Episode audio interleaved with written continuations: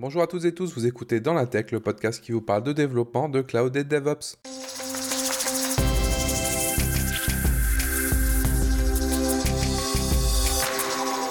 Aujourd'hui, on va parler d'un phénomène que vous avez sûrement dû remarquer vous aussi depuis quelques années. C'est la multiplication et la création de titres de job, notamment dans les métiers d'infrastructure, mais pas que. C'est vrai que ça, concerne surtout les métiers d'infrastructure. Et vous avez du coup vu apparaître des métiers comme DevOps, comme euh, SRE, comme plein de choses. En tout cas, vous avez vu apparaître ces intitulés de poste. Et on va parler de ça aujourd'hui. Est-ce que ça a une valeur? Est-ce que c'est quelque chose qui a une utilité? Est-ce qu'on doit s'y fier? Et euh, pour parler de tout ça, je vais retrouver mes deux compères. Donc Maxence, Maxence, bah, comment tu vas? Et si tu peux nouveau euh, faire une petite présentation pour ceux qui auraient loupé le, premier épisode. Eh bah, très bien, merci beaucoup. Euh, je suis très heureux d'être là pour cette, ce deuxième épisode. Et sinon, bah, moi c'est Maxence, je suis VP of Engineering chez Formance, ça n'a pas changé depuis la dernière fois, encore pour de longs moments j'espère, et, et, je suis très heureux d'être avec vous ce soir. Merci, et du coup, bah, je retrouve aussi Mathieu. Mathieu, bah, comment tu vas? Ah, Super aussi, merci. Et donc, euh, moi, je suis Mathieu Corbin, je travaille comme SRE chez Conto. Et euh, comme d'hab, bah, super content d'être là ce soir. Merci Mathieu et moi aussi je suis très content de vous retrouver ce soir pour un sujet comme celui-ci et je suis sûr qu'on aura plein de choses intéressantes à se dire. Mais avant, euh, comme on m'avait fait remarquer, je ne m'étais pas présenté, donc je vais le faire maintenant. Donc moi je suis Damir, vous me connaissez peut-être soupçonné de Damir ou Damir FR sur les différents réseaux sociaux ou sinon par intermédiaire de mon blog damir.fr. Et professionnellement, je suis euh, SRE chez Waze, une société d'architecte de service qui a pour but de garantir à vos services web une disponibilité haute et une latence basse. Et du coup, on va pouvoir attaquer notre petit sujet du jour. Donc c'est vrai que depuis quasiment une décennie, aujourd'hui, on a vu beaucoup de nouveaux métiers, en tout cas de nouveaux types de métiers apparaître. Que ce soit sur les annonces de recrutement, que ce soit sur, euh, du coup, les, euh, les, organisations internes. On voit, on a vu euh, l'émergence des métiers de SRE, de DevOps, même si ça, on peut le considérer comme étant pas un métier. En tout cas, le fait est là qu'il y a beaucoup de fiches de poste aujourd'hui qui l'arborent. Donc en fait, quand on voit toutes ces choses, tous ces nouveaux titres arriver d'un coup, on peut se poser plein de questions. La première, c'est est-ce que tous ces métiers sont réellement différents? Aujourd'hui, euh, est-ce qu'un euh, est qu'un admin 6 a vraiment, un, on va dire, un quotidien qui est si différent? Et surtout, on pourrait se demander en fait, est-ce que tout ça, ça serait pas de la fumisterie euh, qui aurait pour but de mettre en avant des offres d'emploi ou autres? C'est des vraies questions qu'on peut se poser et que vous vous êtes peut-être déjà posées. Et euh, c'est une question que je vous pose à vous. Est-ce que vous pensez que c'est uniquement une offre marketing qui tend à vendre euh, des fiches de poste? Je pense que c'est les deux. Enfin, le métier a évolué, c'est sûr. On pourrait en parler. Le métier de sysadmin, je pense, n'a rien à voir avec ce qui se passait il y a 15 ans. Ensuite, euh, bah, comme tu l'as dit, il y a beaucoup de, nouveaux titres de job. Moi, je suis SRE aujourd'hui. Pareil, c'est quelque chose qui n'existait pas forcément il y a 20 ans. Et, euh, tu en as cité d'autres. Mais au final, on se rend compte que chaque entreprise a sa définition, en fait. Et, donc, quand on cherche un poste, moi j'ai changé de poste il y a un an et demi, enfin, et donc j'étais en recherche il y a deux ans, on va dire, je me focalisais pas forcément sur le nom du poste, dans le sens où une définition de SRE dans une boîte n'a rien à voir avec une définition de SRE dans une autre. Pareil pour sysadmin dans une boîte ou dans une autre, pareil pour plateforme ingénieur ou autre. Donc c'est très dur en fait de, de, se positionner là-dessus, parce qu'en fait le nom du poste n'a rien à voir selon les boîtes. Même s'il y a quand même des choses en commun, euh, on pourra en reparler, il y a quand même eu des évolutions des métiers, mais au final c'est encore dur aujourd'hui de, de, comprendre, à dire euh, qui fait quoi. Ouais, je suis assez d'accord. Euh, c'est vraiment compliqué aujourd'hui de quand tu recherches un emploi de, si tu lis pas la fiche de poste, euh, le titre il veut rien dire. Il euh, y en a qui veulent euh, être archimage, ça marche aussi, mais ah, c'est pas souvent très explicite les titres. Et puis il y a tellement de différences entre deux sociétés, il y a tellement de différences. Ne serait-ce sur le poste de DevOps, je pense que personne n'a la même définition. Et je, suis curieux de savoir, c'est quoi votre définition à vous du DevOps? Bah, on pourrait avoir un gros débat là-dessus, sur le fait que ça existe ou ça n'existe pas. Sans troll, moi j'étais plutôt de la team, le DevOps c'est pas un métier, c'est une culture. Moi, c'est encore mon avis personnel, mais aujourd'hui, disons que j'accepte que certaines entreprises, pour des questions, ben, comme on disait, chaque entreprise a ses besoins, a voulu adapter un peu à son contexte. Je peux comprendre que certaines entreprises, en fait, soient dit, ben moi, j'ai défini un nouveau rôle dans l'entreprise qui est celui de DevOps, et ça correspond à telle fiche de poste. Et en fait, ma démarche, c'est plus de dire, ben, un peu au final, euh, ce qu'on, je pense qu'on est tous d'accord là-dessus, c'est que le titre d'un job aujourd'hui, en tout cas euh, dans nos métiers, on s'en fout à la limite. Moi, c'est quelque chose qui va être sur votre fiche de paie pour l'administratif, mais c'est tout. Quand vous avez fait un emprunt, quelque chose, on va vous demander votre titre de poste, mais autrement, vous en le voyez pas de la journée en réalité. Vous mettez ce que vous voulez sur Slack si vous voulez mettre, euh, bah, comme disait Maxence, hein, euh, Archimage, euh, Terraform, vous pouvez, il n'y a, a, aucun souci. Le truc, c'est qu'il faut que ça soit clair le rôle dans l'entreprise. Et c'est pour ça que j'aime bien les entreprises qui prennent le temps d'écrire des fiches de poste complètes et surtout avec la vision, du, la vision et le rôle que que la personne doit avoir en fait. Et c'est aussi pour ça que j'ai rejoint mon entreprise typiquement. Parce que la fiche de poste, il y avait marqué SRE, mais derrière, tu avais deux ou trois pages qui t'expliquaient pour eux ce que c'était, dans quel contexte il a évolué et quelles sont ses missions. Et moi, c'est ça que je veux. Le titre, en vrai, je m'en fous. Et du coup, pour le DevOps, bah, c'est un peu pareil. Euh, il y a quand même un truc, tu parlais des. C'est quand même marrant quand même quand tu passes chez le notaire et qu'ils lisent ton poste, tu sais ce qui repasse, parce que forcément ils lisent tous les papiers et là ils sont là. Alors, euh, Mathieu, senior staff, site reliability engineer, tu vois, et tout le monde est là autour de la table, mais qu'est-ce que ce type fait? Donc c'est quand même. Le nom du poste est quand même marrant quand on fait après. Voilà, je voulais quand même revenir là-dessus parce que on, rigole bien. Mais sinon, euh, t'as un peu tout dit, le, le poste ça veut rien dire, et sur la définition de DevOps, que les gens se disent DevOps ou pas, au final, je m'en fiche. Par contre, si euh, demain on me dit, euh, oui, alors l'équipe DevOps, là j'ai peut-être tiqué. Euh, j'avais fait un talk là-dessus où des fois il y a des boîtes, bah, ils avaient des devs et des ops, ils ont mis une équipe DevOps entre les deux. Je pense que ça soit la solution. mais ça, c'est plus lié à une organisation d'équipe qu'à un nom de poste, au final.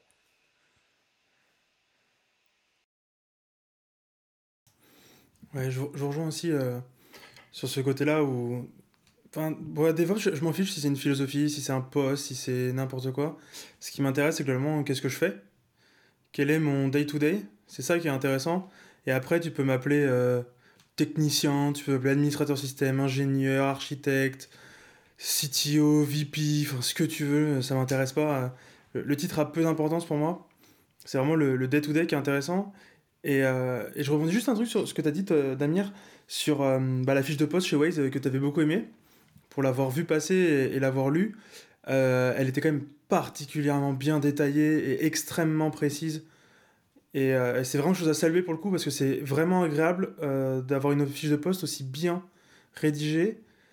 Pas qu'elle était dans un français extraordinaire, c'est pas ça le, but, c'est vraiment être expliqué sur qu'est-ce qui était attendu du poste et quel type de personne était recherché. Et je pense que c'est vraiment très agréable quand on, quand on, bah, quand on est de l'autre côté à chercher, quelque, chercher un poste. Euh, ah bah D'ailleurs, ce, petit message si vous, euh, vous écoutez le podcast et vous êtes euh, dans des phases de recrutement, ou même mieux, hein, si vous pouvez envoyer ça à votre recruteur, ce petit extrait, plutôt que envoyer des messages pour dire que vous avez un baby-foot, une terrasse et que vous avez une salle de sieste. prenez le temps de faire une fiche de poste et d'expliquer vraiment ce que vous attendez, le contexte, et pas juste de marquer oh, bah, tu seras SRE, mais mais non, mais regarde, on a quand même un baby-foot. Parce que ça, euh, je m'en fous, moi, ce qui, comme disait Maxence. Ce qui nous intéresse, c'est ce qu'on va faire. Et moi, je dirais plus, c'est la philosophie de la boîte, en fait. Voir si la boîte, on est aligné euh, ou pas. Parce qu'on peut. Je, vais un peu euh, ouvrir le sujet à, on va dire, à un autre niveau. C'est, j'ai l'impression qu'en fait, ces titres et ces changements de poste ont été très bruts côté Ops. Côté Dev, on en a eu beaucoup moins. On a eu des émergences comme le full stack, etc., parce qu'on avait plus besoin de gens qui avaient des visions d'ensemble, parce que les stacks devenaient de plus en plus euh, grosses, on va dire, et complexes. Mais on n'a pas eu euh, ce changement-là, parce que j'ai l'impression qu'il y a eu une cassure dans l'Ops, en fait. Depuis, euh, on va dire, depuis l'émergence du DevOps. pour moi, les Ops, on a, ça a commencé à se diviser réellement en deux. Alors, j'exagère un peu, je caricature, mais pour moi, je le vois comme ça. Et on a une partie des, ops qui sont restés un peu, on va dire, dans le traditionnel ou dans la DSI, gestion de parc, etc.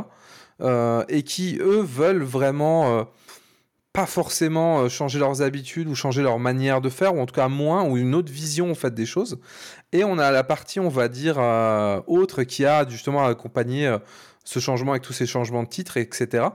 Qui, elle, pour le coup, était peut-être plus désireuse de faire les choses autrement, de voir comment on pouvait améliorer les choses et remettre en question beaucoup de choses. Et pour moi, ce changement, ces changements de titres, ces apparitions de nouveaux titres, c'est plus une manière de montrer au final un changement de philosophie chez les gens et de manière de faire que réellement, en fait, euh, que, réellement des, nouveautés, on va dire, fracassantes. Alors, pour moi, il y a quand même des nouveautés fracassantes, fracassantes dans le sens où le, bah, il y avait un podcast juste avant sur celui qu'on a sorti avant sur le cloud, il y a quand même des nouveaux métiers qui ont émergé. Dans le sens où euh, il y a toujours besoin des ops, on va dire, comme tu disais, traditionnels. Pourquoi? Bah Parce qu'il y a toujours, même derrière le cloud, il y a toujours des data centers. C'est-à-dire qu'il y a toujours des euh, ingés euh, réseau, enfin des, des ops, on va dire, très très proches de la machine ou du hardware ou des choses comme ça. C'est normal. mais par contre, bah, clairement, aujourd'hui, beaucoup de boîtes sont dans le cloud. Vous êtes dans le cloud vous avez c'est pas du tout le même métier en fait c'est moi SSH sur une, machine virtuelle ça m'arrive peut-être une fois par mois et encore, le but c'est que ça arrive plus. C'est il y, a, plus du tout une notion d'infrastructure comme on la voyait avant. Euh, et c'est là où peut-être on va peut-être euh, commencer à avoir des, des postes type SRE, etc., mais qui sont aussi visibles même dans des plus grands groupes qui ont de la premise, dans le sens où c'est pas la même personne, même chez Google, qui a inventé SRE, c'est pas la même personne qui va être dans le data center à rack des serveurs et à faire de l'infra super bas niveau, à gérer des AS, etc., que la personne qui va être SRE et qui aura une responsabilité complètement différente. Donc il y a quand même des nouveaux métiers qui vont émerger. Euh, même si je reste sur ma position que je disais au début, où, euh, du moins en France, euh, le, nom du poste veut rien dire, c'est vraiment la fiche du poste, comme on l'a dit, qui va, qui va décider ça. Mais il y a quand même des nouveaux métiers qui sont là, notamment grâce, grâce au cloud ou au compteur, enfin, toutes les nouveautés qu'on a vues ces dernières années. Ouais. J'ai une petite question pour vous. C'est, je sais pas si vous avez vu passer un peu le nouveau poste euh, Platform Engineer qu'on voit un peu euh, apparaître comme ça un peu partout. Qu'est-ce que ça vous évoque? Qu'est-ce que ça J'ai encore du mal à, à, savoir ce que c'est ce rôle-là et je suis curieux d'avoir votre euh, Alors du coup, je, je suis une petite note par rapport à ce que je avant, je dénigre pas, on va dire à les ops, on va dire plus traditionnels et tout. C'est juste que j'ai vu vraiment des, bon, en tout cas moi, j'ai connu un peu la transition. Et j'ai connu des gens qui étaient opposés en mode euh, ceux qui font du DevOps, euh, c'est de la merde, etc. Et c'est vrai que j'ai eu l'impression qu'il y a une fracture à ce niveau-là. Mais ça, c'est encore une autre, une autre histoire. Mais du coup, pour répondre à la question de Maxence euh, sur le poste là, je dois avouer que j'ai pas non plus écouté beaucoup de confs ou de choses dessus. Je sais pas s'il y a vraiment des gros changements. Mais le peu que j'en ai vu, j'en ai entendu, la manière de voir ça, c'est vraiment une vision pour moi qui est service en mode tu vas fournir une plateforme avec des services, on va dire, aux équipes. Et après, bah, ça va être soit des devs, soit des SRE d'équipe qui vont euh, s'occuper, on va dire, de l'intégration. Mais le but pour moi, c'est de ce que j'ai vu, c'est vraiment de créer, on va dire, cette logique de service cette plateforme qui, au final, est un peu la logique du cloud qu'on remet en entreprise avec des outils un peu plus adaptés et un peu plus, on va dire, euh, plus simple à mettre en place, en fait, où il y a moins de questions à se poser au niveau architecture globale. Ouais, je, suis assez d'accord, et moi, ça fait un moment que je blogue euh, sur le sujet, même enfin au début de la hype Platform Engineer, même si j'en entendais pas forcément parler à l'époque. J'avais un article en 2021 qui s'appelait Le métier d'Ops en 2022. Euh, un autre un autre article s'appelait l'important l'importance n'est pas la technologie mais la plateforme. Comme quoi c'est euh, les grands esprits se rencontrent peut-être je sais pas. Euh, et je suis d'accord avec ce qu'a dit Damir c'est qu'il y a une notion de, de, service. Après il y a aussi il faut faire attention avec ces, ces postes parce que construire une plateforme on pourra en parler. Faut construire la bonne plateforme. C'est comment enfin c'est mais, mais l'idée là en, tout cas de euh, de, en effet, de laisser les équipes être autonomes du développement, enfin, les équipes de dev notamment, si on prend l'exemple des devs, euh, sur leurs tâches au quotidien, de A à Z, on va dire. Euh, j'avais fait un autre talk, sur le sujet l'année dernière, en début d'année dernière, qui s'appelait Rendez vos développeurs autonomes sur la production. Et c'est un peu en lien avec ce qu'on dit là, où dans le sens, on est aujourd'hui en entreprise de plus en plus dans une, dans une optique you build it, you run it. Et donc, euh, moi, je m'attends aujourd'hui, en effet, que les devs puissent euh, bah, construire leurs apps, bien sûr, enfin, ils développent, euh, qu'il y un pipeline et une abstraction sympa sur la prod, enfin voilà, sur la CI, la prod et le monitoring, etc. Mais qu'eux, ils savent gérer leurs métriques, ils savent gérer leurs logs, ils savent gérer leur déploiement en production de manière autonome sans jamais avoir un ops dans le chemin critique. C'est vraiment ça le but, c'est le, chemin critique de l'envoi en prod. Il faut qu'ils soient autonomes dessus, de manière fiable, etc. Bien sûr. C'est pas eux qui vont déployer des clusters Kubernetes. Je le rappelle, je le rappelle ils auront, euh, mais ils auront accès quand même à un subset de la prod. Mais pour le coup, si on reprend un peu euh, l'histoire du monde de l'Ops, on a été globalement très segmenté. Enfin, j'ai commencé ma carrière, on était très segmenté, c'est-à-dire qu'on parlait très peu dev. Euh, en plus, j'ai commencé dans un infogéreur, donc je recevais des, des zips qui contenaient du code que je devais déployer avec la procédure dans un fichier Word à côté. Euh, on a cassé ça avec le, DevOps quand ça, quand ça a commencé à apparaître. On a dit bah faut rapprocher tout le monde.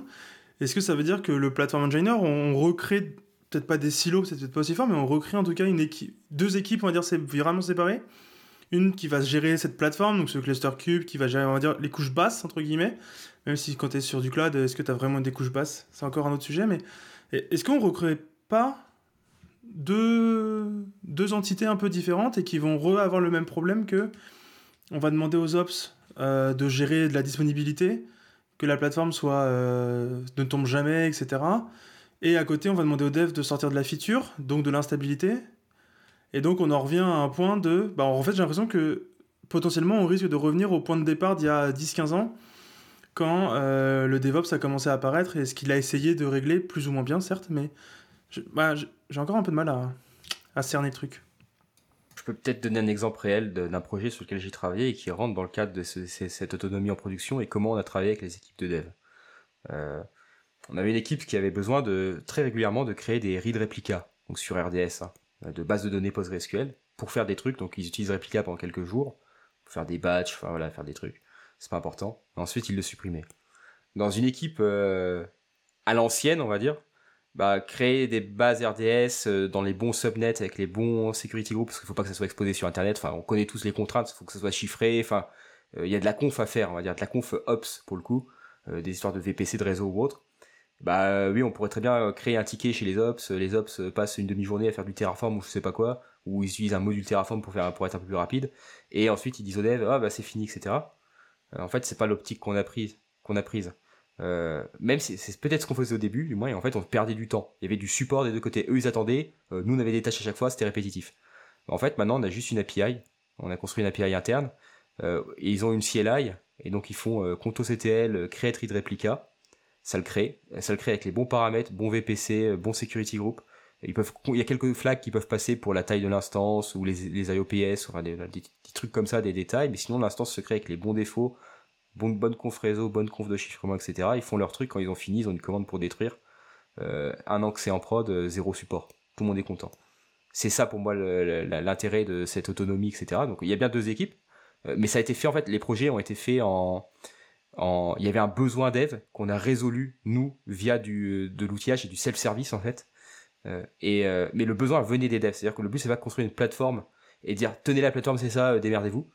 C'est parce que ça c'est vous à l'échec, parce que il faut comprendre le besoin initial et que le besoin vienne du client pour construire la bonne plateforme. Et en fait elle se construit tout le temps entre les deux équipes. Moi aujourd'hui je fais SRE, mais en fait je pourrais très bien être dev aussi. Enfin mon titre, enfin moi j'ai un profil avec la double casquette mais on pourrait très bien me mettre dans une équipe de dev, euh, voilà, et ça, se passerait bien aussi. Et de plus en plus, on pourra en discuter. Il y a des équipes mixtes en fait euh, aussi sur ça, avec des profils. Euh, enfin, la frontière entre les équipes aussi se, mélange.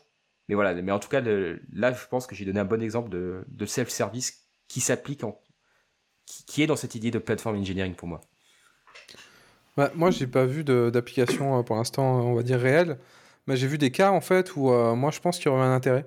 Je suis d'accord que ça peut créer de la friction euh, et que c'est pas forcément une bonne idée. Dans un monde idéal, chaque équipe serait totalement autonome et gambaderait dans les champs à réinventer le cloud qu'il veut.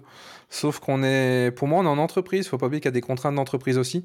Et faut pas oublier que le DevOps, en fait, il avait pour moi le, le, but et le, le leitmotiv d'avoir créé le DevOps, c'est quand même d'accélérer time to market, de réduire les frictions et surtout d'aller plus vraiment se réduire ce time to market, aller plus vite, pas avoir de blocage, etc. Et en fait, pour moi, le platform engineer, c'est vraiment ça mais c'est plus orienté pour moi grand groupe. Après, je me trompe peut-être. Hein. Encore une fois, je donne un ressenti. Mais euh, ça serait, par exemple, je, travaille dans des contextes financiers, bancaires. Et les contextes financiers, bancaires, c'est très chiant.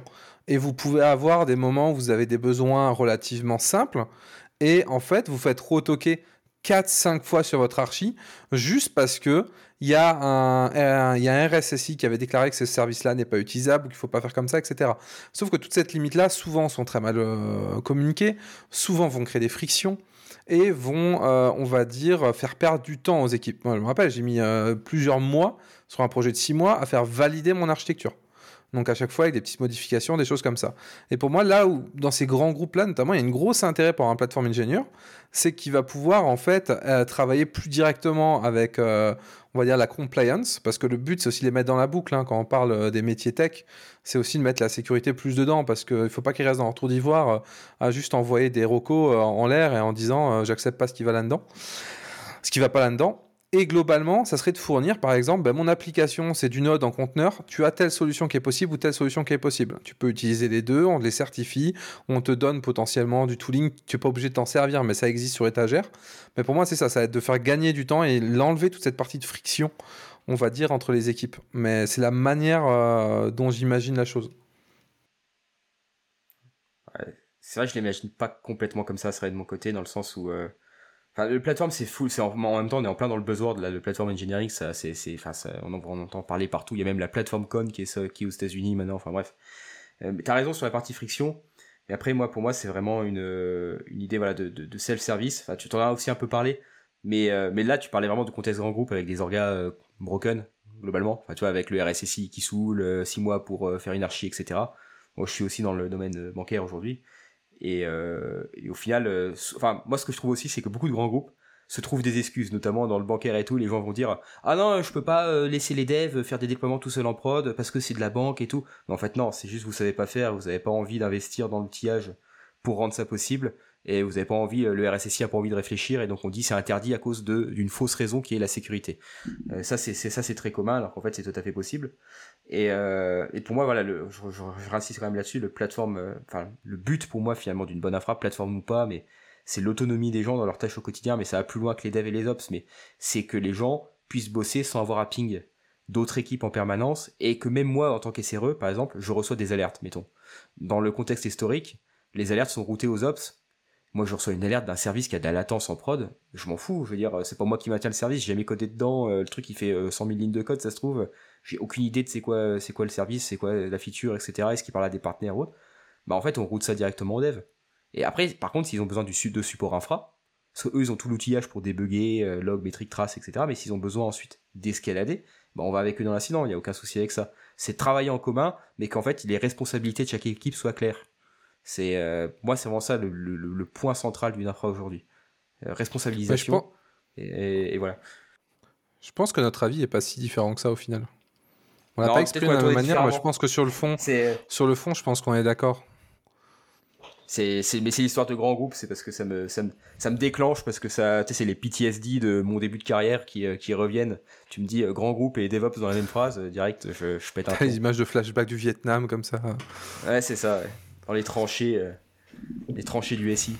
Bon. Où ils te demandent le document de certification de ton infrastructure numéro N6730 si, j'étais dans l'équipe DevOps, il me fallait 6 mois pour avoir une VM, tu vois, c'est un peu les trucs, tu te dis bon.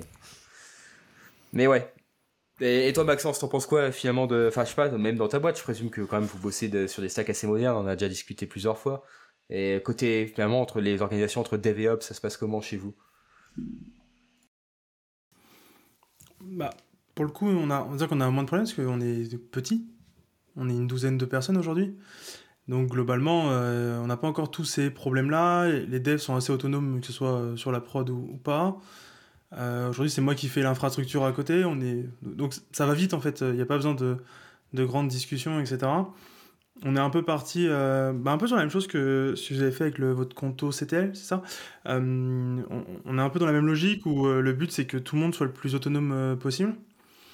Entre autres parce que j'ai pas euh, uniquement ça à faire, j'ai aussi d'autres choses. Donc pour le coup, ça permet, en, en rendant les gens autonomes, bah, ça permet aussi de gagner du temps euh, soi-même.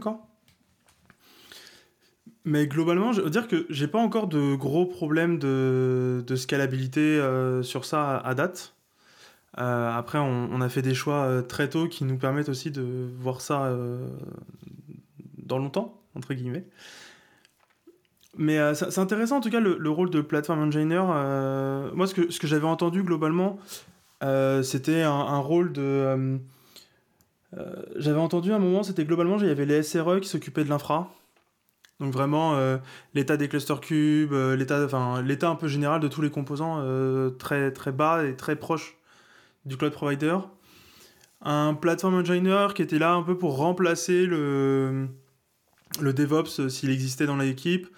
Euh, qui serait plutôt euh, celui qui va faire bah, du tooling, euh, des choses comme ça, donc celui qui est plus à l'écoute des devs pour essayer de, leur apporter des, du, bah, de, de l'aide et du tooling en règle générale et qui venait parler au SRE quand il y avait besoin de, trucs, enfin de, des questions particulières ou autres. Mais les, les, deux, les deux définitions sont, sont assez proches, j'ai l'impression, tout en étant assez éloignées aussi sur certains points. C'est intéressant ça, de... Fait rebond... Si on rebondit, ça fait ça montre bien que ce qui compte, c'est la fiche de poste. Au final, c'est pas tant le, le, titre. Ouais, c'est ça. Et puis, c'est euh, ça, ça, dépend vraiment. Et puis, tu vois, tu dis SRE sont très proches de l'infra, etc. Pourtant, la définition de Google de SRE, donc au début du premier SRE book, c'est euh, SRE, c'est ce qui se passe quand on demande à une équipe de développeurs de faire de l'infra. Donc direct, on est beaucoup plus, quand même, on est quand même un peu plus loin que l'infra. Tu vois, moi, j'aurais mis les sysadmins tout en bas, euh, dans les data centers, etc., et les SRE sur des couches un peu plus, euh, un peu plus hautes. Euh, même si sur le cloud, on l'a dit, bon, bah, la couche en bas, elle n'existe plus globalement. elle est plus là, elle est managée. Il y a toujours des gens qui la gèrent, mais ils sont en interne chez le cloud provider, bien sûr. Ils existent toujours, hein, j'insiste là-dessus.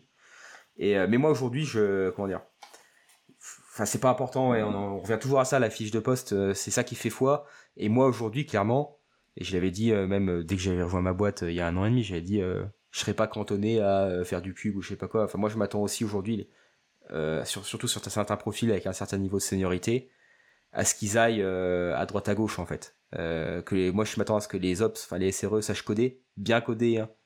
pas me parler, faut pas me parler de bash ou trucs comme ça. De la même manière, à ce que je m'attends à ce que les devs soient capables de gérer leurs applications en production. D'ailleurs, j'ai pas mal d'articles sur le sujet. Et donc, le métier de dev a aussi changé. Les attentes des devs, ce qu'on attend des devs aujourd'hui a aussi changé. D'ailleurs, certains disent que ça leur met beaucoup de pression. Euh, et ça, c'est aussi intéressant. Mais est-ce que, en fait, tous ces nouveaux métiers-là, tu, parlais de développer, sauf que euh, quand tu regardes un peu euh, les backgrounds des, des admin 6 qui sont devenus DevOps, c'est beaucoup en fait de DevOps ou, autre, c'est pas des devs. c'est au mieux, tu as des gens qui savent bidouiller des scripts, faire du bash ou autre. Certains qui savent coder. Après, tu as les devs qui sont encore un niveau vraiment au-dessus. Euh, mais j'ai pas rencontré beaucoup de, personnes qui, étaient administrateurs système et qui euh, savent réellement coder. Euh, faire un petit script en batch, faire des petits trucs à droite à gauche, oui. Maintenant, typiquement, faire un opérateur Kubernetes en Go, c'est à la fois compliqué et très simple une fois que tu as compris le principe. Pour autant, c'est souvent donné à des devs et non pas à la partie infrastructure, entre guillemets, qui pourtant est celle qui connaît le mieux Kubernetes normalement, et donc qui devrait être la plus à même euh, de faire les bons choix dans, cette, euh, dans cet opérateur. Est-ce que c'est peut-être ça la différence entre un DevOps slash SRE slash euh, admin 6 slash platform engineer slash est-ce qu'il en existe encore d'autres certainement? Est-ce que ça serait pas un peu ça la connaissance du cloud et la connaissance d'un ou de, de plusieurs langages de développement? Est-ce que c'est pas ça qui différencie quelqu'un qui est euh, administrateur système de quelqu'un qui est plus euh, SRE, euh, DevOps ou autre? Je sais pas si Damien tu veux répondre. Moi j'ai mon avis, mais je préfère. je risque de monopoliser si j'y vais. Ah, moi, pour le coup, je pense que j'aurai un avis assez, assez opposé. Non, pour une raison très simple, c'est que moi, typiquement, je faisais un peu de Python. J'essaie de me mettre au Go parce que le Go c'est bien et parce qu'il y a plein aujourd'hui, bah, l'écosystème est fait pour, hein, on va pas se mentir. On fait du Terraform, on fait du Cube, on fait plein de choses qui sont quand même rattachées euh, au Go. Donc euh, ça serait cool d'arriver à m'y mettre, mais j'y arrive pas à, me trouver, on va dire, euh, la motivation de, de, me choper du temps pour faire ça. Mais ouais, je trouve que c'est quand même compliqué d'attendre de quelqu'un qui soit bon bah, sur du système, sur de la sécu, sur du cube, sur du code. Et disons que j'ai une vision, peut-être, une vision là-dessus qui est peut-être moins, moins on va dire, euh, moins strict. Et euh, je considère qu'on dans une équipe, le but, c'est d'être complémentaire. Et on aura toujours tous nos points faibles. On sait que notre scope, il va être complet. Moi, moi, euh, moi je sais que dans ma boîte, on n'est pas, on n'est pas énormément, mais on est complémentaire. On a un gros scope qui est quand même d'aller jusque du système, on va dire, bas niveau, jusqu'à de l'applicatif, globalement de, de l'intégration d'applicatifs, du cube, etc., de la de l'observabilité un peu quand même costaud parce qu'on a quand même plusieurs terras de quasiment une dizaine de terras aujourd'hui de, de, métriques. Donc ça fait quand même des grosses contraintes. Et on peut pas connaître toute la stack. On peut pas connaître en fait euh, être expert sur tout. Donc je pense qu'il faut avoir une vue globale dans notre métier pour savoir dans son équipe euh, si un collègue fait quelque chose. Par exemple, si, euh, si tu es dans une équipe, ton collègue il intègre un service sur le cluster cube, faut que tu saches relire, on va dire, et comprendre ce que ça fait mais pas forcément que tu sois euh, le plus expert là-dedans. Le but, c'est d'être complémentaire à toujours quelqu'un qui a ses petites préférences. Moi, moi, je vois la manière comme ça. Après, oui, il y a sûrement des gens euh, qui arrivent à tout maîtriser, mais ça reste quand même, pour moi, euh, pas toujours le cas. Et une minorité. je pense que, je que tu as tout dit, il faut des équipes complémentaires.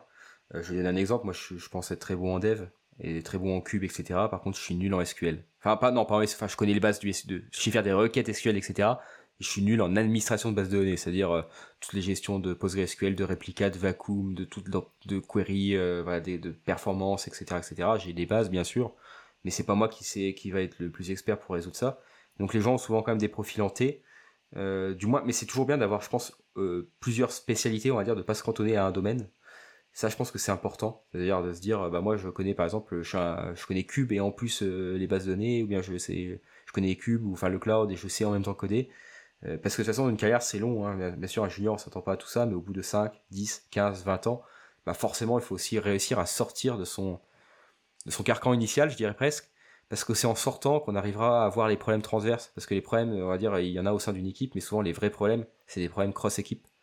Euh, et euh, c'est des problèmes cross-équipe qui, sont vraiment au niveau de l'entreprise. Et, c'est là où il faut quand même des gens qui sont capables, qui sont capables d'avoir une expertise, à dire, un peu variée pour dire ok là il y a un problème en fait qui touche à cette équipe, cette équipe, cette équipe. Je suis pas forcément expert dans tout, mais j'ai ça euh, gérer pour euh, pour résoudre le truc.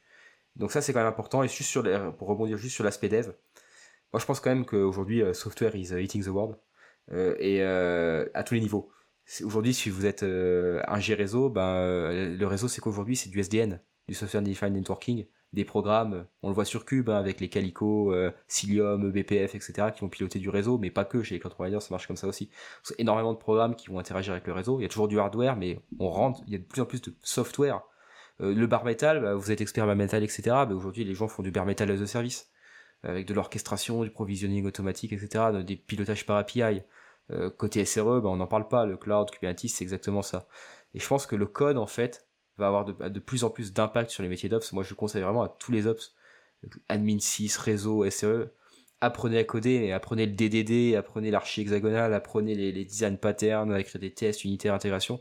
Ça vous sera énormément utile et c'est génial aussi de pouvoir aller dans une équipe de dev et bosser avec eux. Bosser avec eux, mais avec euh, euh, pas être à la traîne, quoi. Bosser avec eux, se mettre dans l'équipe et boum, on y va euh, jusqu'au bout.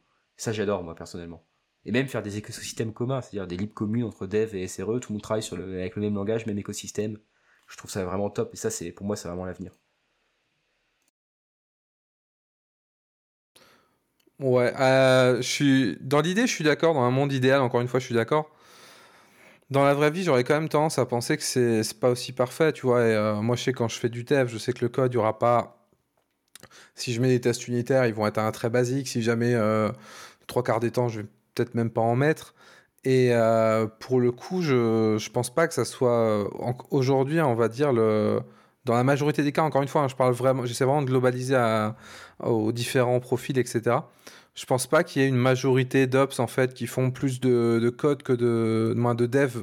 Je dis bien du dev. Je parle pas de Terraform ou des choses comme ça que je mets à part, mais qui font du pur dev comparé à des euh, ops, entre guillemets, la grande famille des ops, qui font, on va dire, euh, de la configuration, des choses comme ça. Je suis d'accord avec toi, c'est très important. Je suis d'accord avec toi qu'il faut qu'on. faut C'est une partie à creuser. Même moi, hein, euh, je, je, je, le dis, je pense que si je le dis pas une fois par semaine au boulot, le... Ah, il faudrait que je trouve de temps pour me remettre un peu à du go. c'est qu'il y a un problème. mais, mais je pense que dans la réalité, c'est un peu plus nuancé que ça, actuellement. Alors, très rapide. Je te parle pas dans 10 ans. Nous, on, nous, on a des gens qui viennent du dev, c'est-à-dire qu'on a des gens qui euh, rejoignent l'équipe SRE, ils n'ont jamais fait d'infra ou à, juste à la marge, et c'est des purs devs, et on les forme à Cube, on les forme à, au cloud, etc. Ça se passe très bien et c'est génial. Comme ça, on a des, gens qui savent dev. On a aussi des gens qui font de l'infra, euh, historiquement qui viennent de l'infra, donc euh, comme je pense c'est trop cas d'Amir. Et ce qu'on fait, c'est qu'on les forme aussi. C'est-à-dire, toi, par exemple, si toi, demain, tu es dans mon équipe, tu dois écrire une API avec des tests ou je sais pas, des trucs comme ça, et je vais faire du pair programming avec toi pendant une semaine s'il faut, tu vois. Et vraiment, euh, tu, seras formé euh, euh, vraiment de A à Z. Tu vois, il y a même des formations internes, etc. Et c'est ça en fait. Après, ça, demande du temps, bien sûr. Mais les ops peuvent aussi se former, enfin, en interne. Et le but de l'entreprise, c'est aussi de former les gens. ça, c'est aussi important. Et on peut former des ops au code. Ça, je, ça, je, pense que c'est vrai. Par contre, oui, il faut, faut que ça soit par quelqu'un qui, qui, vient du dev. Ça met du temps. C'est c'est pas du tout les mêmes manières de réfléchir. c'est pas les mêmes pratiques du tout, etc. Mais ça se fait. Ah, je suis d'accord. Moi, je viens du dev de base, mais, euh, je... mais pour le coup, ah bah, euh, c'est longtemps. C'est il y a longtemps maintenant quand même. Et euh, j'ai décroché euh, parce que je faisais du J2E, donc euh, c'était quand même loin. Mais euh, pour le coup, je, je suis- sur l'idée, je suis d'accord, mais je pense qu'encore une fois, ça concerne pas la majorité. Et la réalité, c'est que des fois, je discute avec des. J'aime bien discuter avec des gens qui sont pas dans la communauté, qui sont pas dans, sur Twitter, qui sont pas sur des Discord, qui sont vraiment le dev lambda que tu vas trouver dans une petite agence ou quelque chose, et ou le l'ops lambda que tu vas trouver quelque part. Et la plupart, ils savent pas vraiment servir de Git. Donc je pense qu'il y a aussi une réalité là-dessus. De, euh, il y a d'autres priorités pour beaucoup. Mais dans un monde idéal, une fois que tu maîtrises ton contexte euh, principal, comme tu dis, tes deux majors, si j'ose dire, en domaine, oui, c'est cool d'a- d'apprendre à faire à utiliser un langage euh, correctement. Pour le coup, est-ce que ça veut pas dire que le métier de développeur et le métier d'ops, au sens, ça va dire euh, général, se rapprochent, voire euh, fusionnent sur certaines parties Mais si on prend le prisme de l'autre côté, euh, est-ce que tu peux réellement connaître un ou plusieurs cloud providers, savoir développer, et en même temps euh, savoir gérer un PostgreSQL, savoir une config Nginx aux petits oignons, et etc.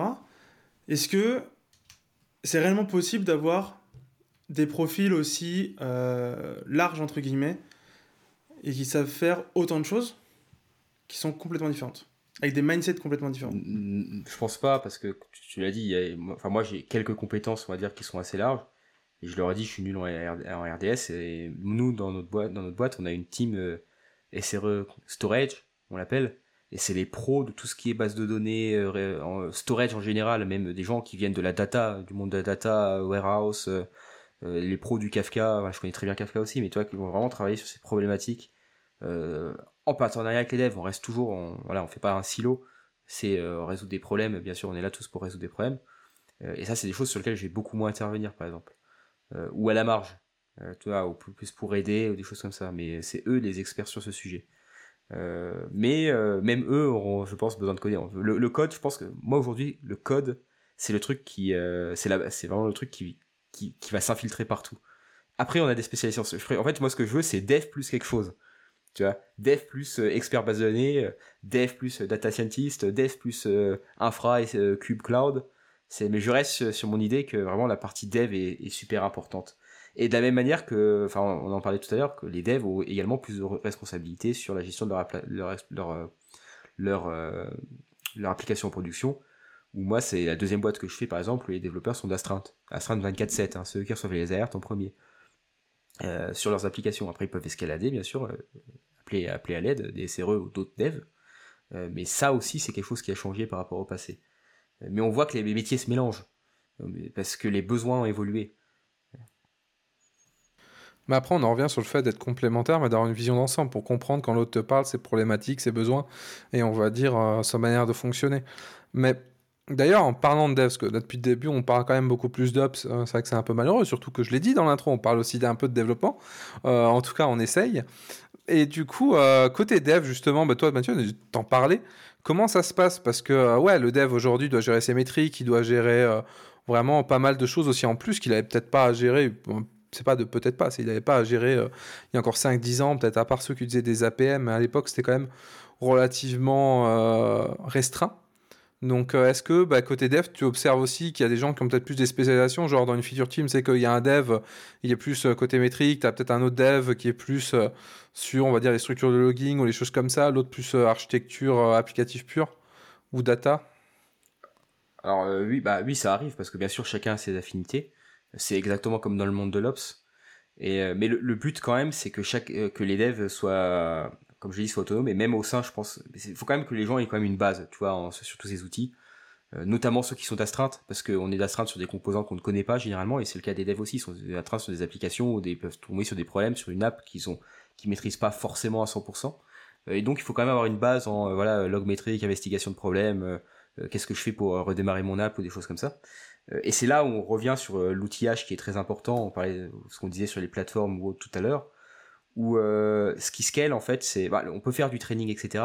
Mais pour scaler une boîte, il faut que les trucs soient évidents en fait. Il faut pas qu'il y ait à chercher pendant 1000 ans euh, de devoir être expert en je sais pas quoi en Elasticsearch ou en Query Prom ou, autre pour récupérer des, informations. ce qui scale, c'est que les, les, trucs coulent de source dans le sens où quand, je sais pas, si j'allume ma, ma, lumière, là, on est le soir, bah, j'ai pas à savoir comment fonctionne une centrale nucléaire. C'est comme ça, comme ça qu'on arrive à scale des pratiques, en fait. C'est en, en, les rendant vraiment accessibles aux autres, aux, aux, autres de manière autonome. Et, moi, par exemple, même sans être expert, si je reviens sur mon expertise, je suis pas expert RDS, mais je sais que si je vais dans bah, ce que fait le cloud, je vais dans Performance Insight, d'Amazon, et euh, j'ai un dashboard qui me dit euh, le top user c'est ça, les top queries c'est ça. J'ai aucune idée de comment ça marche, mais ça marche. Et c'est ça qui est super cool. Euh, enfin, la cible pour moi c'est ça au final. C'est que même si les gens sont pas experts, ils peuvent avoir des affinités, mais ils ont une base. En fait, cette base elle est accessible très facilement. Alors c'est pas toujours parfait, hein, je dis pas. C'est pour ça que je travaille. Sinon j'aurais pas de travail, c'était parfait. mais c'est, mais ouais, côté dev, il faut quand même qu'ils soient autonomes même s'ils sont des affinités. Et une bonne doc, une bonne doc pour savoir euh, où aller chercher. En fait, c'est ça aussi. Bah pour l'instant, ça allait. Tu demandais juste aux gens de faire de l'infra, du dev et tout. Ah, si tu demandes en plus de la doc, la doc c'est la goutte d'eau, euh, personne ne va en faire. non, mais tu vois, c'est. Euh, ouais, mais on a des technical writers pour écrire Ah oui, bah ça c'est. Ah oui, bah si, aussi, forcément. Ouais. Non, mais voilà, c'est la, façon de travailler les devs a changé, mais je sais pas si vous vous rendez compte, euh, dans le temps, enfin, on a tous connu ça, où lancer un projet, c'était six mois. Le temps euh, d'avoir les machines virtuelles, le temps d'avoir les autorisations, d'avoir la sécu qui valide, de bootstrapper le projet, etc. Euh, alors qu'au final, moi, un dev, ils ont, enfin, besoin de créer un nouveau service. Alors, bien sûr, il y a des, il y a des product owners, des choses comme ça pour la, la partie feature et clients. Mais c'est pas moi qui vais aller leur dire, ah bah non, t'as pas le droit de créer ton service. D'où? Je veux dire, euh, bah non, au contraire, ils ont tout l'outillage pour le faire eux-mêmes, qui n'est pas parfait d'ailleurs, euh, sur lequel on doit travailler, euh, et pour ensuite le déployer en prod, mettre leurs métriques, les logs arrivent tout seuls dans la plateforme de log, etc. Et, et, et moi, j'ai pas à passer, j'ai pas à perdre trois jours à les aider parce qu'ils sont autonomes, et eux ont pas non plus à perdre du temps à attendre que moi, je, va dire, je sois dispo pour les aider à le faire. En fait, c'est vraiment cette notion d'autonomie, j'insiste là-dessus, qui, est importante côté dev. Et, ils ont pas besoin d'être experts cube. C'est ça, le, ou experts du cloud, c'est pas du tout ce qu'on leur demande, mais il y a une abstraction qui leur permet de faire les choses.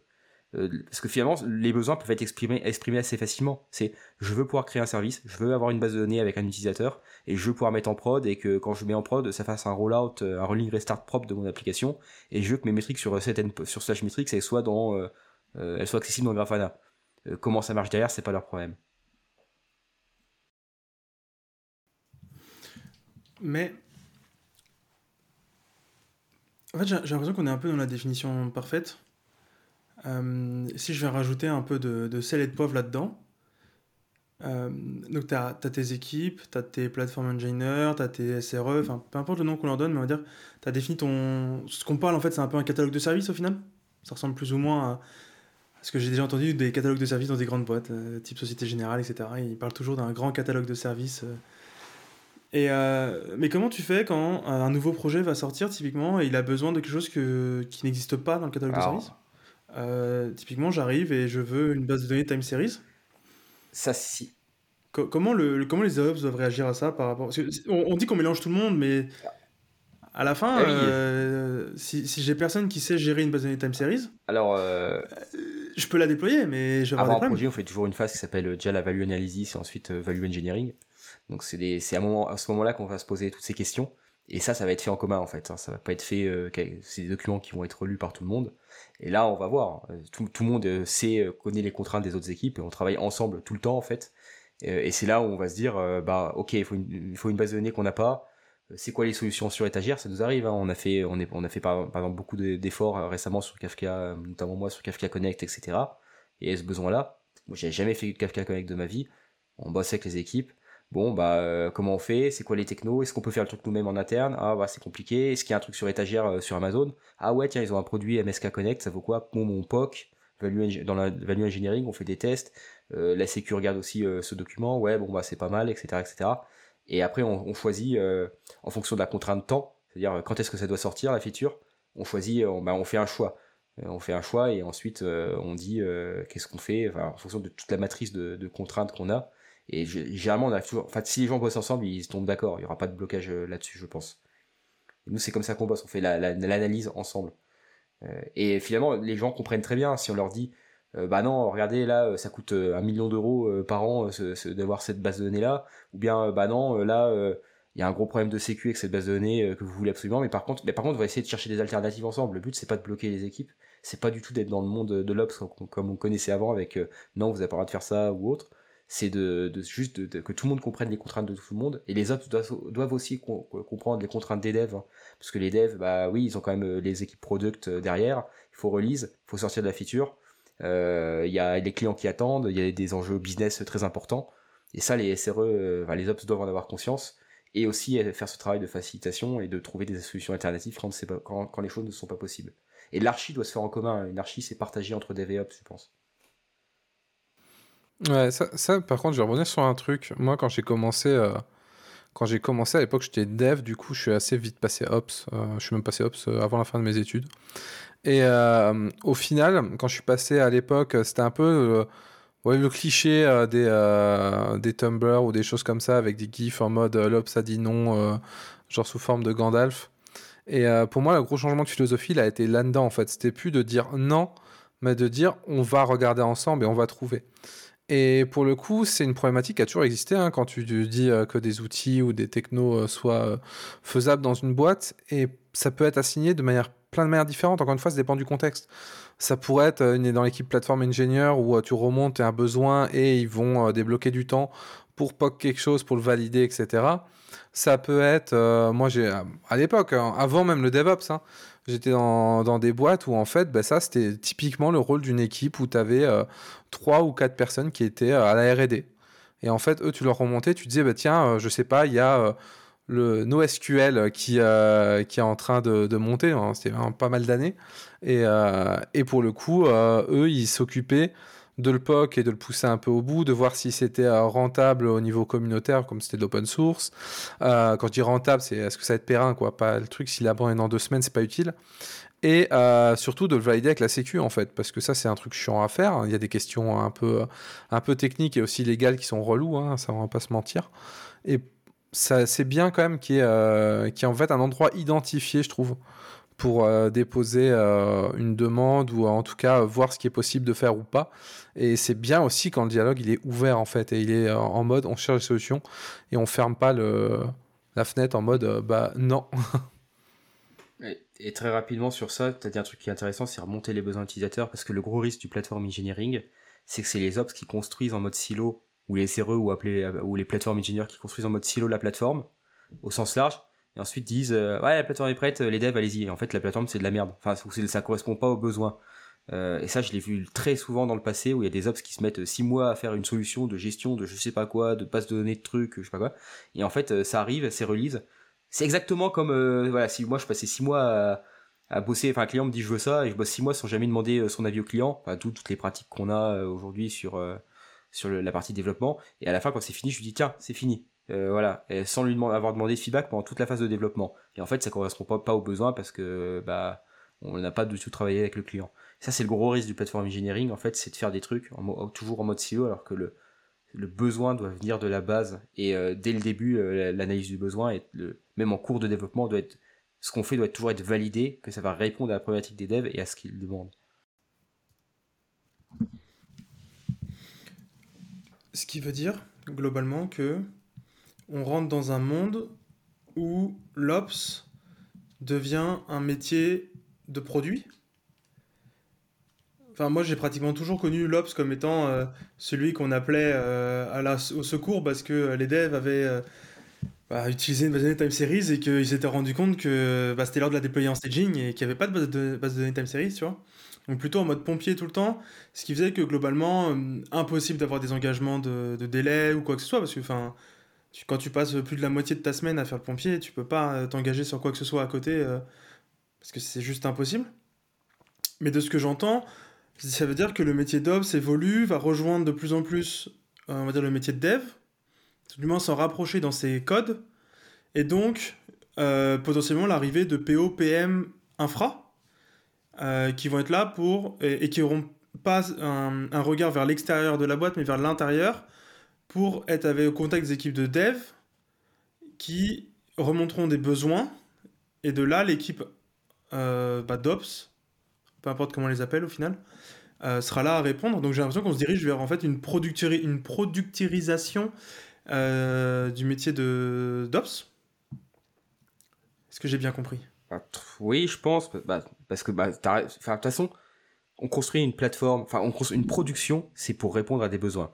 Alors, il y a les besoins business, bien sûr, euh, le SLA, 99% uptime, réseau et tout, enfin oui, mais ça, c'est on connaît. Mais au final, c'est qui qui utilise la prod? C'est euh, parce que des fois on entend les ops parler ou même les ingé telco et tout. Ils aimeraient avoir des prods mais sans sans sans, application. T'es sans dev. C'est juste une prod euh, juste parfaite mais sans appli qui tourne. Et en fait la prod elle est quand même là pour faire tourner des applis. Et donc comment construire une prod sans demander l'avis des principaux intéressés? Bah, c'est pas possible parce que les, les principales personnes qui vont utiliser la prod, c'est quand même les devs, c'est leurs applications qui vont tourner dessus, ils ont besoin de comprendre, enfin, ils ont besoin d'avoir la main sur ce qui va se passer. nous, on n'a pas de PO, PM, etc., mais on bosse avec ce qu'on appelle des Voice of Customers, des OBA, pour euh, comprendre les besoins utilisateurs. Parfois, on peut se tromper, hein, je ne dis pas, et tout n'est pas parfait dans ce qu'on fait. Euh, mais, mais moi, j'adore quand un utilisateur, euh, enfin, un utilisateur, un dev arrive, et dit ce truc là mais c'est vraiment de la merde qu'est-ce qu'on fait on perd du temps et tout mais moi, moi c'est les trucs que je prends je dis bah et souvent, je regarde, je dis, bah ouais, je suis d'accord, c'est de la merde, vas-y, on le refait. Euh, tu vois, c'est comme ça que je pense que c'est intéressant de bosser, en fait, euh, et de faire de l'amélioration continue tout le temps.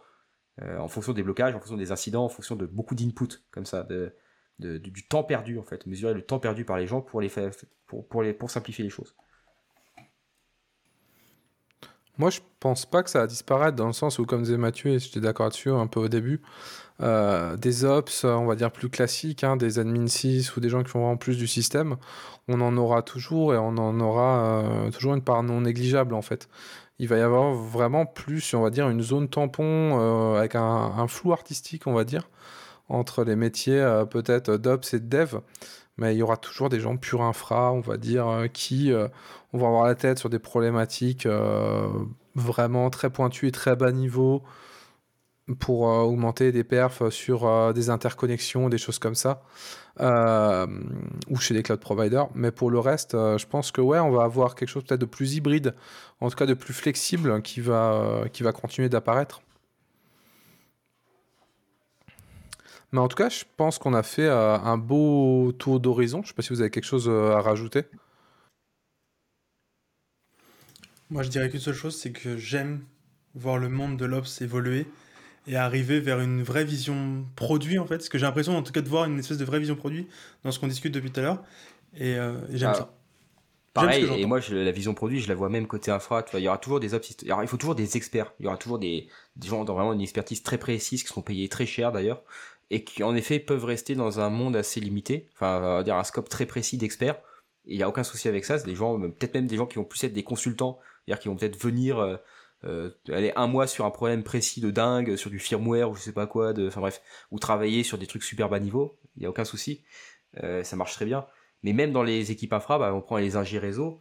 Euh, imaginons, on va dire, moi, moi j'utilise cloud providers, mais si on, se remet dans un data center aujourd'hui, j'ai mon poste actuel, ben moi les ingé réseau ça serait moi leur client quelque part. Et je m'attendrais à ce qu'ils comprennent mon besoin et qu'en gros ils me construisent euh, mes VPC avec mes API pour piloter le truc.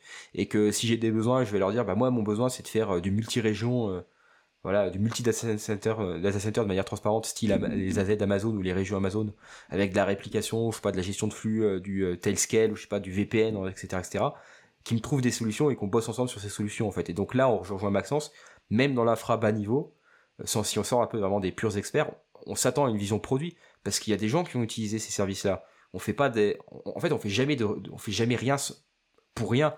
si on fait de la vertu, si on fait du réseau, etc., c'est pour que des gens les utilisent. Comment, il faut comprendre comment ça va être, comment l'utilisation et quels sont les besoins. Et donc oui, il faut cette vision produit. Je sais pas, Damir, si tu veux rebondir. ouais, bah moi, euh, moi j'ai, moi globalement, je suis un peu bipolaire sur le sujet. D'un côté, euh, je trouve ça cool. Euh, c'est bien qu'on ait une vision produit et tout. Et même moi, tu vois, j'essaie qu'on ait une vision produit. Même moi, je dis moi, c'est plutôt nous. Euh, ah ouais, j'essaie d'avoir une vision produit, d'offrir vraiment une expérience qui soit, euh, qui le, plus, le plus efficace possible et où les devs sont le plus autonomes possible, où ils n'ont pas besoin, comme il y a, il y a 10 ans, d'appeler l'Ops parce qu'ils ont juste besoin des logs ou quand ils ont besoin de redémarrer quelque chose. après, d'un autre côté, c'est vrai que j'ai encore quand même beaucoup le nez on va dire avec des on va dire des gens ou des boîtes qui sont un peu moins dans la hype des choses. Et euh, je me rends compte aussi que dans beaucoup de boîtes, dans beaucoup de contextes, on en est extrêmement loin. Et je pense qu'en fait, euh, ça, il va y avoir un peu deux mondes qui vont vivre en parallèle. Donc, euh, à voir ce que ça va donner. Mais euh, moi, c'est ce que je, ce que je constate aujourd'hui, plus que j'espère, on va dire. J'aimerais bien que tout le monde soit d'accord et encore une fois, hein, vive heureux en, en, balançant des fleurs dans les rues. Mais la réalité est tout autre. Donc, peut-être un peu plus pessimiste que vous pour le coup là-dessus. Mais en tout cas, ouais, c'est un peu ce que je pense. Alors, juste pour finir, après, je pense que je n'aurai plus rien à dire, mais c'est. j'ai conscience d'être dans une méga bulle on me le dit souvent, je le sais. Je veux dire, euh, tu as raison, Damir, il y a beaucoup de gens qui n'ont pas forcément ces niveaux de maturité. Et, euh, et on s'en rend pas forcément compte parfois en entreprise. Pourquoi? Bah Parce qu'on est dans des bulles, hein, clairement des bulles Twitter, euh, comme tu disais au début, des Twitter, conf, Discord, tech, etc. Dans des boîtes déjà avec des infras très modernes. mais néanmoins, moi j'ai rencontré beaucoup de gens qui n'avaient pas forcément ce niveau de maturité. Et beaucoup de gens en fait sont super intéressés et en fait quand on leur dit et qu'on commence à bosser avec eux, ils se disent ah ouais euh, on va avancer, euh, c'est une bonne idée etc. Alors ça met du temps, euh, mais moi je suis plutôt optimiste dans le sens où j'ai toujours eu, généralement les gens sont quand même de bonne volonté. Ça m'arrive de troller, hein, voilà, dire même quand je parle de mes expériences passées, ouais les sysadmins j'en avais marre. Moi j'étais côté dev, je, je, pouvais pas voir les ops dans le début de ma carrière parce que c'était parce qu'en fait ils avaient des contraintes organisationnelles terribles. En fait c'était pas de leur faute, c'est juste que la boîte c'était nimp en fait, de manière générale. On leur permettait pas, en fait, de bien travailler. Et c'est comme ça que ça, crée de la frustration et des tensions entre équipes. Souvent, c'est parce qu'il y a des trop, trop C'est pas à cause des gens, c'est à cause des process, euh, de la façon dont le management est fait. Euh, et moi, je suis plutôt confiant dans le sens où bah, toutes ces pratiques, je suis super content de les voir. Elles se démocratisent de plus en plus. Et, euh, et je pense qu'en fait, les gens sont de bonne volonté et qu'on verra des améliorations. Il faut juste pousser dans la bonne direction. Et ça se fait au fur et à mesure. Tout, voilà, Norm, c'est pas en un jour. Est-ce que Maxence, tu veux donner un dernier mot de fin, un deuxième mot de fin? Non. C'est beau. Euh, du coup, bah merci de nous avoir écoutés. J'espère que ça vous a plu. On a pu un peu parler voilà, de l'évolution de, de, nos métiers euh, et aussi de leur rôle. Euh, je n'ai pas spécialement autre chose à, dire. En tout cas, euh, vous fiez pas trop au nom de job. Je pense que c'est ce qu'il faut retenir. Ça peut cacher beaucoup de choses.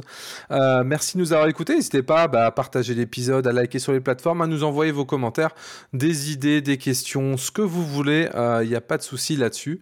Et très bonne journée ou soirée à vous. Ciao, ciao